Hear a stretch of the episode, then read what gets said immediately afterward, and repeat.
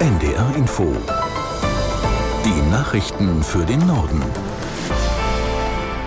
Um 13.29 Uhr mit Tarek Yusbashi. Die israelische Armee hat in der Nacht ihre Angriffe im Gazastreifen wie angekündigt ausgeweitet.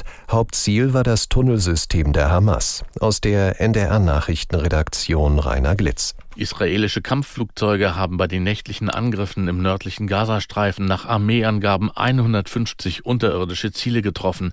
Dazu gehörten demnach Tunnel, Kampfräume und weitere unterirdische Infrastruktur, erklärte ein Sprecher. Außerdem seien mehrere Terroristen der radikal-islamischen Palästinenserorganisation Hamas getötet worden. Darunter soll auch einer der Hauptverantwortlichen für die Luftangriffe auf Israel sein. Dass dies der Beginn der erwarteten Bodenoffensive ist, bestätigte das Militär bislang nicht. Israels Armee hatte gestern angekündigt, ihre Bodeneinsätze gegen die islamistische Hamas auszuweiten. Im Gazastreifen sind das Mobilfunknetz und das Internet komplett zusammengebrochen. Internationale Organisationen zeigten sich besorgt angesichts des Kommunikationsausfalls. Die Bundeswehr hat inzwischen mehr als 1000 Kräfte in den Nahen Osten verlegt, um im Notfall deutsche Staatsbürger ausfliegen zu können. Aus Sicherheitskreisen hieß es, dass sich die meisten Soldatinnen und Soldaten auf Zypern in Bereitschaft befinden. Das Verteidigungsministerium hatte zuvor erklärt, die eigene Reaktionsfähigkeit im Nahen Osten werde erhöht. Auf Zypern sind auch Spezialkräfte der deutschen Marine in Warteposition. Außerdem sind Soldaten des Kommandos Spezialkräfte nach Jordanien geflogen worden. Auf Malta hat ein zweitägiges internationales Ukraine-Treffen begonnen. Diplomaten und nationale Sicherheitsberater aus 65 Staaten sprechen über die Möglichkeit eines Friedensgipfels zur Beendigung des russischen Angriffskriegs. Unter anderem diskutieren sie über einen Friedensplan des ukrainischen Präsidenten Zelensky. Außerdem stehen die Themen Energie, Versorgung der Bevölkerung und nukleare Sicherheit in der Ukraine auf der Tagesordnung. Russland wurde zu dem Treffen nicht eingeladen und kritisierte die Gespräche als offensichtlich antirussische Veranstaltung. Führende Politiker der Grünen haben mehr Geld und eine bessere Ausstattung von Bundeswehr und Polizei gefordert. Bundeswirtschaftsminister Habeck mahnte in der Frankfurter Allgemeinen Sonntagszeitung an, rechtzeitig über die weitere Finanzierung der Streitkräfte nachzudenken.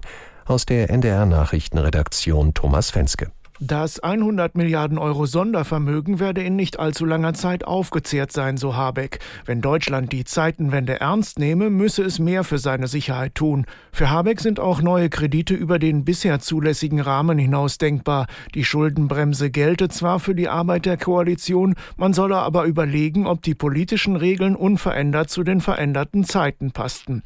Ähnlich äußerte sich Grünen-Chef Nuripur bei Fragen der inneren Sicherheit. Gegenüber den Zeitungen der Funke Mediengruppe sprach Nuripur von einem Grundrauschen in der islamistischen Szene wegen der Eskalation in Nahost. Dieses Rauschen werde immer lauter. Zur Terrorabwehr muss man deshalb die Fähigkeiten von Polizei und Nachrichtendiensten bei Personal und Ausrüstung steigern.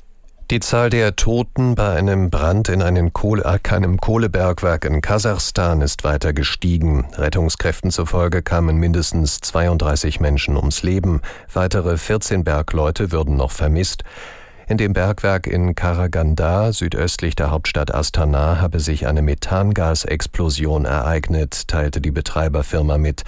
Kasachstans Präsident Tokayev reiste zum Unglücksort und sprach den Angehörigen der Opfer sein Beileid aus. Er rief für morgen einen landesweiten Trauertag aus.